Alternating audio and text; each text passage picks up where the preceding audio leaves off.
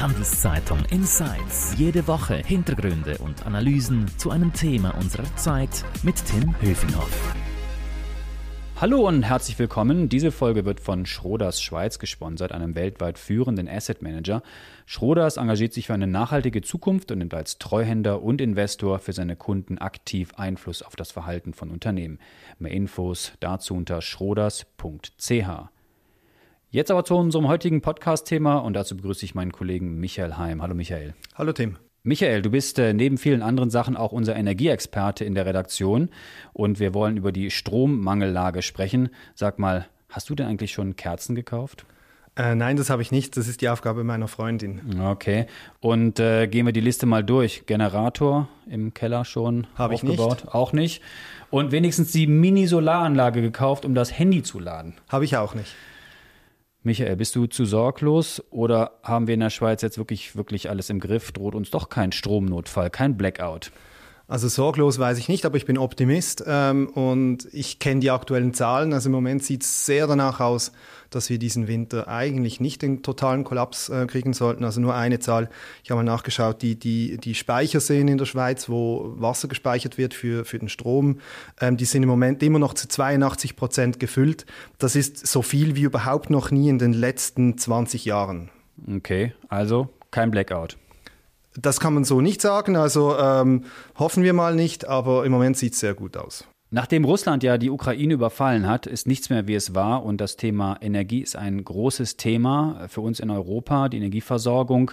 Und was wir jetzt hier besprechen und was wir erleben in der Schweiz ist natürlich nichts im Vergleich zu dem, was die Menschen in der Ukraine jeden Tag durchmachen äh, müssen.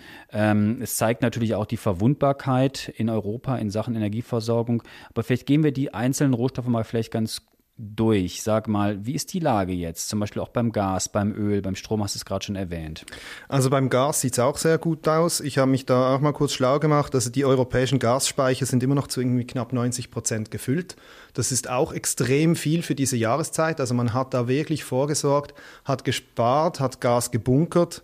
Ähm, von daher sieht das im Moment recht gut aus. Also auch daher ähm, gewisser Optimismus ist angesagt hat natürlich immer ein bisschen damit zu tun, wie der Winter wird. Also wenn es jetzt die ganze Zeit so kalt wird, äh, wie es heute gerade ist, dann wird es auch knapp.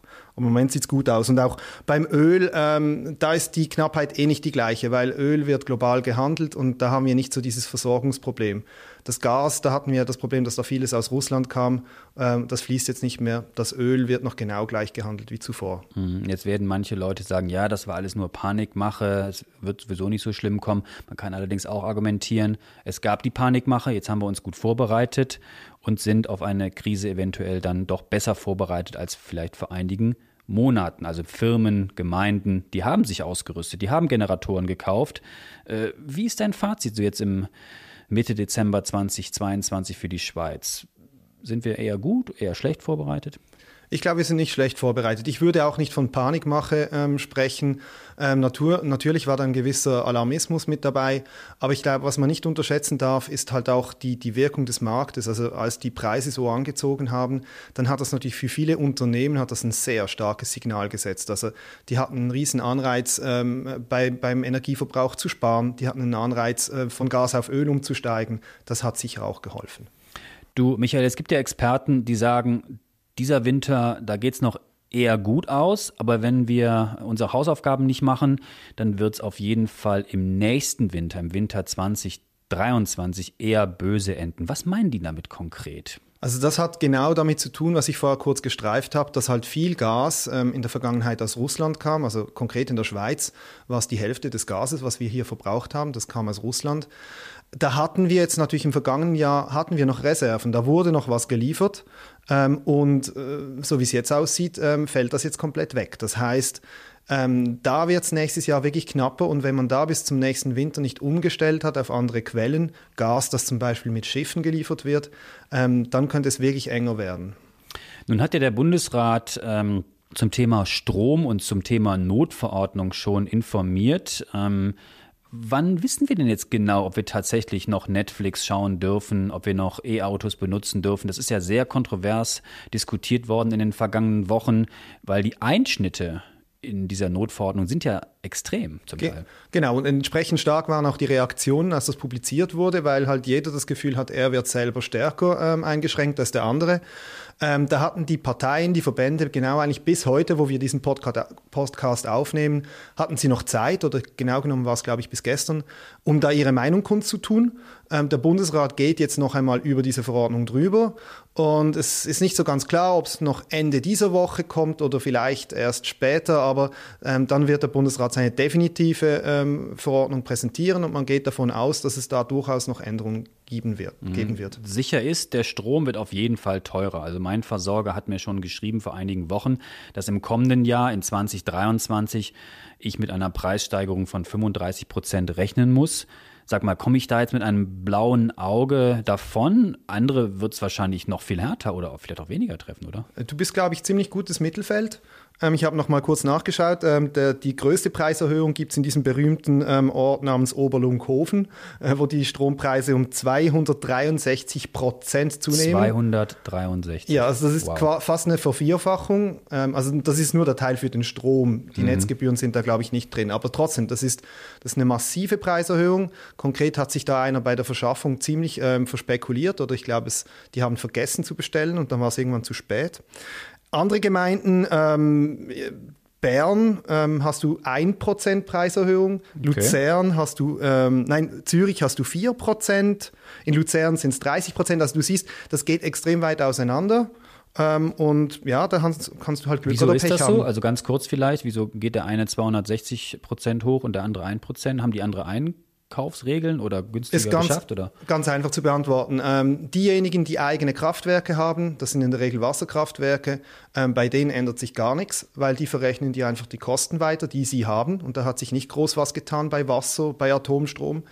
Ähm, die, die den Strom auf dem Markt einkaufen, das sind meistens die kleineren Versorger, die hatten in der Vergangenheit sehr gute Preise, weil der Strom billig war. Und da schlägt jetzt halt dieser Marktpreis brutal durch. Mhm. Du schaust ja viel öfter auf die Strombörse als ich. Aber was ich gelernt habe, auch durch deine Artikel und durch deine Berichte hier auch bei uns im Podcast, dass es ähm, im Sommer einen sehr starken Preisanstieg gab. Und dann ging es aber wieder runter. Wie erklärt sich das eigentlich? Das ist direkt an den Gaspreis gekoppelt. Also da gibt es noch ein paar andere Gründe, aber einer der starken Preise ist der Gaspreis, weil halt doch ein großer Teil des Stroms, vor allem in Deutschland, im Ausland, mit Gas hergestellt wird. Und wenn das Gas teurer wird, wird auch der Strom teurer. Und da halt im Sommer nicht so ganz klar war, wie eng es wirklich wird mit dem russischen Gas, ähm, war das ein großer Treiber. Plus mittlerweile hat man halt ein bisschen mehr Gewissheit, man kennt die Maßnahmen, die ergriffen wurden, man weiß jetzt, wo, woher anderer Strom importiert wird, woher das Gas importiert werden kann. Deshalb hat sich das massiv beruhigt. Aber darfst nicht vergessen, der Strom ist immer noch viel teurer. Also ich habe jetzt heute Morgen nachgeschaut, wenn du für morgen Strom bestellst, kostet das immer noch 40 Rappen die Kilowattstunde am Markt. Also das ist deutlich mehr als das, was du zu Hause bezahlst. Weil sonst hat man 20 gehabt oder wie viel? Ja, also lange war der Marktpreis so bei 4, 5, sechs Rappen. Ah, okay, gut. Du, wir leben ja nicht auf einer Insel hier in der Schweiz und gerade was den Strommarkt angeht, da sind wir ja völlig abhängig und vernetzt auch von Europa. Wenn man sich diese Karten oft anschaut, die Medien in den letzten Wochen und Monaten immer gedruckt hat, haben, dann sieht man, alles ist irgendwie miteinander verbunden. Erklär mal kurz, warum das so wichtig ist, dass man sich mal nicht eben ja selbstständig machen kann beim, beim Thema Energie und beim Thema Strom. Also du hast es schon gesagt, es gibt eigentlich kein Schweizer Stromnetz. Natürlich haben wir in der Schweiz ein eigenes Netz, aber wir sind in einem Verbundnetz von Lissabon bis Kiew. Und jetzt nochmal, Kiew, das ist dort, wo der Krieg wütet im Moment. Das ist eigentlich alles kommt miteinander verkettet. Wenn, äh, wenn in Portugal ein Kraftwerk kurzfristig ausfällt, merkt man das in Osteuropa und erst recht bei uns im Netz. Also das, das, wir haben nur einen Strom, wenn man es so anschaut. Und das zeigt halt auch, wir können da nicht für uns alleine eine Strompolitik machen. Ähm, weil die Schweiz ist angewiesen darauf, dass man jederzeit ausgleichen kann. Wenn bei uns ein bisschen was fehlt, fließt es aus Deutschland. Wenn wir zu viel haben, geht das nach Italien weiter. Das ist ein Netz und das ist schon seit Jahrzehnten so. Und kleiner Exkurs an der Stelle, also Strom, Europa, Schweiz, ist nicht das einfachste Thema. Damals. Nein, weil gleichzeitig, gleichzeitig ist die Schweiz nicht Mitglied der EU. Sie ist nicht integriert in alle Marktdiskussionen. Das ist im Strom extrem wichtig und das ist eines der größten Probleme, das die Schweiz im Moment hat. Mhm. Jetzt habe ich in den vergangenen Wochen immer wieder gelesen, wir sind abhängig von äh, Atomkraftwerken aus Frankreich, wir sind abhängig von Deutschland. Jetzt lese ich in den vergangenen Tagen Riesen-Blackouts in Frankreich. Was ist da los und was sind die Folgen jetzt für die Schweiz, wenn wir auch oft so abhängig sind von Frankreich und anderen Ländern wie Deutschland? Also man muss sehr aufpassen mit dem Wort Blackout, weil ähm, das wird oft verwendet, wenn einfach mal der Strom ausfällt. Das hat aber in den meisten Fällen nichts damit zu tun, dass zu wenig Strom da wäre, sondern jetzt ganz konkret in Frankreich vor kurzem, in Paris, da ist, glaube ich, einfach so eine Verteilzentrale durchgeschmort. Also da ist, es war ein lokaler Schaden, der dazu geführt hat, dass dort der Strom ausgefallen ist. Und in den meisten Fällen ist das auch so. Also das heißt, das ist nicht das große Problem für uns, aber wenn jetzt in, in, Frankreich, in Deutschland große Kraftwerke aussteigen, zu wenig Strom ins Netz eingespiesen wird, dann haben wir auch ein Problem, weil wir eben zusammenhängen. Also das heißt, wenn in dem Moment unsere eigenen Wasserkraftwerke nicht massiv die, die Produktion rauffahren können, dann fällt bei uns genauso der Strom aus wie in Deutschland. Also es gibt nicht nur den Blackout in der Schweiz, sondern wenn es wirklich zur großen Katastrophe kommt, dann fällt der Strom wahrscheinlich in halb Europa aus. Nochmal kurz ein Hinweis auf unseren Sponsor. Diese Folge wird von Schroders Schweiz unterstützt. Wie Schroders Nachhaltigkeit in seinen Investmentprozess integriert und Fortschritte misst, erfahren Sie unter schroders.ch. Du Michi, lass uns noch mal ein bisschen genauer über die Schweiz reden. Äh, wie kann man darauf reagieren? Wie kann man sich ja, weniger abhängig machen. Äh, ich habe es nochmal nachgeschaut hier in der Vorbereitung. Strom in der Schweiz wird zu 60 Prozent aus Wasserkraft äh, hergestellt, zu 30 aus 30 Prozent aus Kernkraft, ungefähr 2 Prozent aus fossilen und knapp 8 Prozent aus den erneuerbaren Energien. Also warum sind wir dann immer noch so abhängig vom Ausland und warum ist es eigentlich schwierig, den Strom zu speichern. Man könnte doch versuchen, die Wasserkraft noch stärker auszubauen, beispielsweise. Also ein Kernkraftwerk kann man ja nicht über Nacht bauen. Aber was kann die Schweiz konkret tun, damit sie weniger abhängig ist vom Ausland. Also du hast das wichtige Wort gebracht. Beim Speichern ist die Schweiz eigentlich schon fast Weltmeisterin, weil wenn du dir überlegst, diese ganzen Stauseen, das sind nichts anderes als große Batterien. Und ein Teil der Stauseen, da kann man das Wasser auch hochpumpen. Also ähm, wo wir überhaupt kein Problem haben in der Schweiz, das ist so dieses berühmte Flatterstrom-Argument, also dass man halt nie so recht weiß, wie sehr die Sonne scheint in zwei Stunden ähm, oder wie stark der Wind weht. Da haben wir gar kein Problem damit, weil diese Schwankungen im Tagesverlauf können wir problemlos speichern mit unseren Stauseen. Ähm, wo wir ein Problem haben, ist die Saisonalität. Die Schweiz produziert im Sommer mehr Strom, als sie verbraucht, weil da das Wasser fließt in den Flüssen und im Winter weniger, weil da dann das Wasser eben halt nicht so fließt. Und in der Vergangenheit haben wir das ausgeglichen, indem wir einfach im Winter importiert haben und im Sommer exportiert. Und das geht jetzt nicht. Da ist die Frage, so geht es noch, geht das nicht mehr? Natürlich, es gibt immer noch, also die Kernkraftwerke in Frankreich laufen immer noch im Winter durch. Ähm, Windstrom wird mehr im Winter produziert als im Sommer. Also dieser Ausgleich findet schon immer noch statt, aber man weiß halt einfach nicht so, ob die Rechnung ähm, auch in den nächsten zwei, drei Jahren noch aufgeht. Und wie hat die Schweiz jetzt reagiert? Also man liest, dass mehr Wasser in den Seen ist, dass wir alle sparen sollen. Hilft das oder müssen wir noch mehr machen? Also ganz konkret, ja, äh, diese Aktion, man hat den Stromproduzenten eine Prämie versprochen, wenn sie zusätzliches Wasser in ihren Stauseen zurückbehalten. Das ist wahrscheinlich auch mit ein Grund, weshalb die so voll sind. Das hilft sicher. Ähm, man muss natürlich auch wissen, wenn wir weniger Wasser aus diesen Stauseen verwenden, müssen wir natürlich gleichzeitig Strom importieren, wenn der nicht eingespart wird. Oder wir können weniger exportieren. Also, aber das ist sicher mit ein Grund, weshalb es im Moment gut aussieht. Und Solarkraftwerke in den Alpen zu bauen, kann man damit jetzt ein AKW schnell ersetzen? Also das geht ja sicherlich nicht. Schnell nicht. Aber es ist schon sehr spannend, wie da die, äh, diese Diskussion eine komplett neue Dimension erreicht hat. Also noch vor kurzem wurden alle als Fantasten abgetan, die sowas gefordert haben. Jetzt plötzlich merkt man, hey, ähm, die großen Stromkonzerne würden das eigentlich gerne bauen, weil es rentabel ist heute. Ähm, natürlich geht das nicht von heute auf morgen, aber der Bund gibt da auch Gas, will die Bewilligungen leichter ähm, äh, geben und Solarstrom hat in der Schweiz schon noch massives Potenzial, weil man hat immer so das Gefühl, ja, ich schaue nach draußen, es ist alles nur weiß, die Sonne scheint nicht so recht. In den Alpen hast du massiv Sonnenschein im Winter, ähm, mehr als sonst wo. Und wenn du da Kraftwerke baust, dann hast du halt wirklich den Strom auch im Winter. Ähm, das, das kann schon funktionieren. Und die privaten Solaranlagen auf den Häusern, also wie kommt das in der Schweiz voran? Wie ist denn da der Anteil bisher? Wahrscheinlich nicht sehr groß. Also der ist wie bei allen Solaranlagen ähm, äh, sehr gering, ähm, hat aber schon noch ein großes Potenzial, weil das ist halt, das sieht dann immer noch sehr wenig aus, aber wenn jedes Haus schon mal genug Strom produziert für sich selbst, heißt das, dass du da nichts mehr einspeisen musst. Also ähm, das sieht man schon in, in Ländern wie Deutschland, die das stark forciert haben. Dass Deutschland hat ja nicht bessere klimatische Verhältnisse als wir, was Sonne angeht.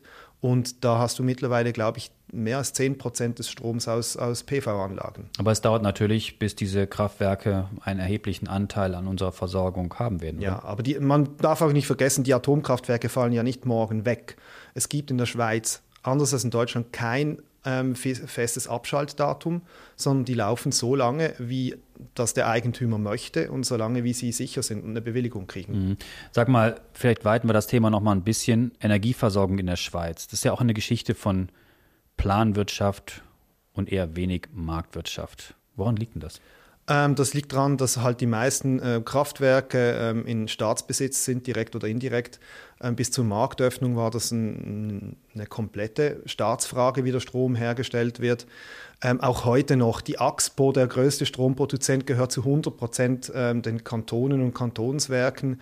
Ähm, die meisten Regionalversorger sind, sind Staatsbetriebe. Also ähm, auch wenn da der Markt natürlich reinspielt, da hat die Politik immer noch sehr stark die Hand drin. Und die ganzen großen Kraftwerke, die wurden als staatliche Kraftwerke gebaut. Also und ist das gut oder schlecht für mich als Verbraucher und für als Kunde, der jetzt äh, darauf hofft, dass es weiterhin Licht bei mir in der Wohnung gibt, dass wir ja, eine planwirtschaftlich getriebene, ich sage es immer ein bisschen böse, äh, Stromsituation in der Schweiz haben als eine stark marktwirtschaftlich getriebene. Also ich glaube, wir profitieren heute davon, dass unsere Vor -Vor Vorgänger ähm, sehr visionär waren. Also wenn du dir überlegst, dass irgendwie vor 100 Jahren ähm, die Städte große Stauseen, große Kraftwerke gebaut haben, wenn man das in heutige Beträge umrechnet, dann ist alles, was wir heute investieren, ein Witz dagegen. Also von dieser Art von Planwirtschaft profitieren wir, auch weil das Wasserkraft ist, die als sauber gilt. Ähm, vielleicht ist es heute ein bisschen ein Nachteil, dass halt dieses Staatsdenken immer noch st sehr stark verbreitet ist und man eigentlich nicht wirklich auf, auf Anreize für Einzelne setzt und auch nicht auf den Markt vertraut. Mhm. Vielleicht nochmal ganz kurz zum Schluss zum Thema Axpo. Ähm, jetzt haben die gemeldet, dass sie recht große Probleme gehabt haben, weil die Strompreise stark gestiegen sind. Erklär das mal. Also wieso hat ein Stromanbieter ja, Probleme damit, das wenn die Preise hochsteigen? Da denkt man ja, sie machen Gewinn ohne Ende und freuen sich. Nein, ja, sie klagen. Vor allem, weil ja die Axpo den Strom selber herstellt. Also die, die müssen den nicht teuer einkaufen, sondern die haben ja eigene Kraftwerke. Ja? Da, mhm. da denkt man, das kann doch eigentlich nicht sein. Und ähm, ich habe mir mal rasch kurz aufgeschrieben, da gibt es wie so ein bisschen zwei oder drei Hauptgründe dafür. Ähm, der wichtigste Grund dafür ist, die Axpo verkauft, oder zumindest in der Vergangenheit war das so, verkaufte den Strom eigentlich immer auf Termin. Das heißt, was sie Sie verkaufen heute schon den Strom, den Sie in drei Jahren äh, produzieren, liefern, liefern mhm. machen heute einen Preis dafür, ähm, kriegen den aber dann in drei Jahren. Das heißt, das, was Sie heute verkaufen, ist noch zu Preisen, die vor drei Jahren oder vor zwei Jahren abgemacht wurden. Das ist schlechtes Geschäft für Sie. Das heißt, die hinken nicht unbedingt, weil die profitieren dann in drei Jahren, wenn mhm. dann die Preise wieder ein bisschen tiefer sind, oder? Dann können mhm. sie noch von den alten Verträgen zehren. Das heißt, die hinken einfach so ein paar Jahre hinterher bei den Einnahmen, oder? Das heißt, ähm, die werden dann in drei Jahren wahrscheinlich die große Kohle machen. Also das ist sicher ein, ein, Hauptgrund dafür. Und dann hat das auch den Effekt, dass das ein bisschen die Einnahmen glättet. Weil wenn du immer so so gestaffelt verkaufst auf die lange Frist, dann hast du nicht mal den kurzen Ausschlag nach oben und du machst riesig Kohle, sondern du hast halt so einen Durchschnittspreis. Mhm. Das ist der zweite Effekt. Und dann gibt es noch einen dritten buchhalterischen Grund, ähm, dass die halt jetzt zum Teil kosten, aber trotzdem schon heute verbuchen müssen. Also wenn die ein bisschen Strom einkaufen müssen, ist der halt heute schon teuer. Das heißt, die Kosten haben sie heute schon, die Erträge erst in zwei, drei Jahren. Und deshalb sieht das Ergebnis auf dem Papier eigentlich viel schlechter aus, als es in ökonomisch betrachtet wirklich ist. Und trotzdem musste der Staat der Axpo zur Seite springen. Genau, und das ist das zweite Paradoxon. Ähm, die ist ja nicht so, dass die keinen Gewinn geschrieben haben, aber der, denen ging die Kohle aus. Und wieso geht das jetzt? Das Geld meinst du? Ja, genau. ja, guter Punkt. Die Kohle haben sie, glaube ich, schon von, vor ja. längerem aufgegeben. Nee, ähm, denen ging das Geld aus und zwar weshalb, wenn du solche Termingeschäfte machst, dann verlangt das Gegenüber, die Gegenüberpartei verlangt in der Regel eine, eine Garantie. Die sagen dir, ist ja schön und gut, dass du mir versprichst, dass du mir in drei Jahren einen Strom lieferst, aber ich möchte bitte schon eine Sicherheit haben, dass wenn du nicht lieferst, liefern kannst, dass ich das dann am Markt einkaufen gehen kann. Das heißt, die müssen eigentlich immer noch ein bisschen Geld auf, auf die Seite legen für den Notfall Normalerweise ist das nicht so viel, aber weil jetzt die Preise so durch die Decke gegangen sind, wurden das plötzlich Milliardenbeträge und die hatten sie schlicht nicht. Und da war nicht sicher, ob sie die bei Banken kriegen würden. Und deshalb haben sie da diesen, dieses Notprogramm ähm, aktiviert oder darum gebeten, dass der Staat halt diese Garantie gegeben hat. Also bisher hat es immer geklappt. Sie haben das Geld zusammen gekriegt, ohne den Staat. Aber die Sicherheit, die sie da bekommen haben, war natürlich extrem wichtig. Also ich sehe schon, es bleibt kompliziert, es bleibt angespannt. Ich habe gelernt, wir müssen uns vielleicht nicht die ganz großen Sorgen machen, aber wenn ich dich richtig verstehe, wir sind noch längst nicht aus dem Gröbsten raus. Stromsparen wird weiterhin ein Riesenthema bleiben. Wie sparst du Strom? Ähm, also eine kleine Maßnahme, ich habe bei mir äh, bei der Kaffeemaschine zu Hause so einen Timer, der dafür sorgt, dass äh, die Kaffeemaschine automatisch abgestellt wird, wenn ich es nicht brauche. Und da habe ich den ein bisschen angepasst, dass die weniger lang im Leerlauf ist. Und ich hoffe, so ein bisschen Strom zu sparen. Danke dir, Michael, für deine Insights. Mehr zum Thema ständig auf handelszeitung.ch alles nachzulesen. Und wenn euch unser Audioangebot gefällt, dann würden wir uns freuen über ein Abo, sei es bei Spotify, Apple oder wo auch immer ihr uns zuhört. Danke dir nochmal fürs Kommen hier ins Studio. Bleibt gesund. Bis zum nächsten Mal. Michael, ciao. Ciao. Handelszeitung Insights.